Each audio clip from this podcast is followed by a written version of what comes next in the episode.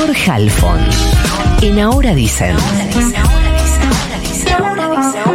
Ahora Dicen. La despedimos porque yo por contrato dije, dos Florencia, te aguanto, pero tres ya, ¿qué, qué es esto? Sí, te me parece un poco carrera, mucho, claro, ¿no? en fin. Tema del casting. Claro. Está fallando. Media pila. Resulta que hace unos días nos enterábamos de que en el plan anual de lucha contra el narcotráfico, la Dirección General de Aduanas había creado un nuevo registro para quienes quisieran importar o exportar fentanilo. ¿Por qué? Bueno, porque se busca evitar que esa sustancia llegue a manos de organizaciones narcocriminales, teniendo en cuenta el enorme negocio que es hoy en Estados Unidos y cómo a la vez está destrozando a los consumidores en ese país, los consumidores de fentanilo. El fentanilo es un opiáceo potente, sintético, hasta 50 veces más potente que la heroína y 100 veces más que la morfina. El fentanilo y derivados son motivo de preocupación en el mundo, no solamente en Estados Unidos, pues son responsables de cientos de muertes por sobredosis cada semana en Europa y en los Estados Unidos, sobre todo en los Estados Unidos, porque puede causar adicción, puede causar dependencia, síndrome de abstinencia y por supuesto, como estaba contando, la muerte. Para que se den una idea, uno de sus derivados más potentes es el carfentanilo, que se estima que es 10.000 veces más potente que la morfina. En Argentina se registra el antecedente de febrero del año pasado. ¿Se acuerdan cuando 24 personas murieron y decenas resultaron intoxicadas por la ingesta de cocaína adulterada? Después nos enteramos que adulterada con carfentanilo, que fue comercializada en los partidos bonaerenses de San Martín, Hurlingham, 3 de febrero. Se armó todo un debate porque el ministro de Seguridad bonaerense, Sergio Berni, para hacer control de daño, salió a decir, che, si la compraron no la consuman porque pasó esto.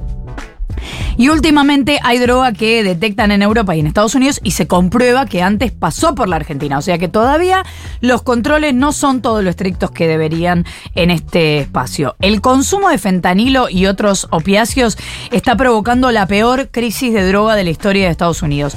Más de 1.500 personas mueren en Estados Unidos por semana. 1.500 por semana por consumir algún tipo de opiáceo, la principal causa de sobredosis mortal en ese territorio.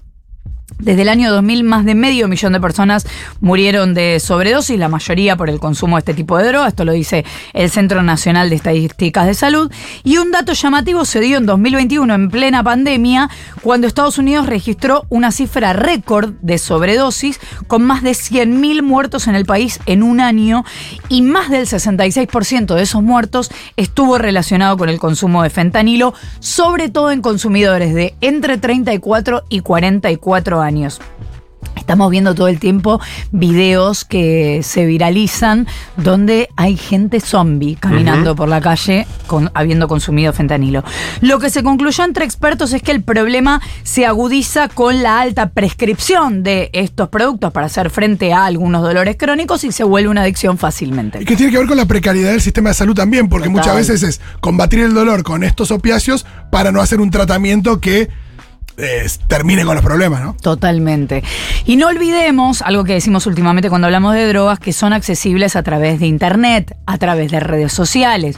Y como no hay políticas de control de daños eh, al consumidor, sobre todo en la Argentina, no sabemos del todo qué es lo que consumimos. Desde hace un tiempo, México sustituyó a China como principal país exportador de fentanilo, porque China tomó medidas al respecto, aunque sigue siendo el principal productor de los ingredientes para su fabricación. En realidad se había armado todo un debate.